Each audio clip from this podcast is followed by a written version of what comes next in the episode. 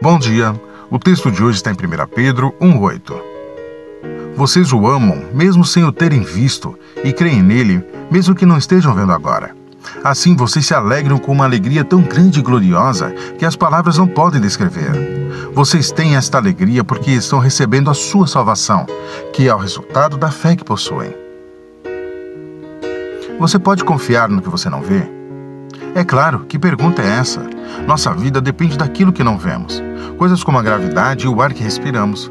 Só para mencionar duas coisas. Fé em Jesus é tão natural como a fé em cada uma destas coisas. O problema é que os nossos corações são céticos. Achamos difícil acreditar que qualquer pessoa divina nos amaria tanto. Nossa experiência diz: se é bom demais para ser verdade, é realmente bom demais para ser verdade.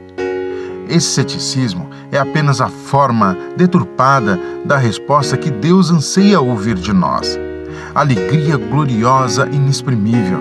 Não sei de você, mas eu experimentei os dois. Eu prefiro alegria a ceticismo. Ora, a fé é a certeza daquilo que esperamos e a prova das coisas que não vemos. Deus te abençoe.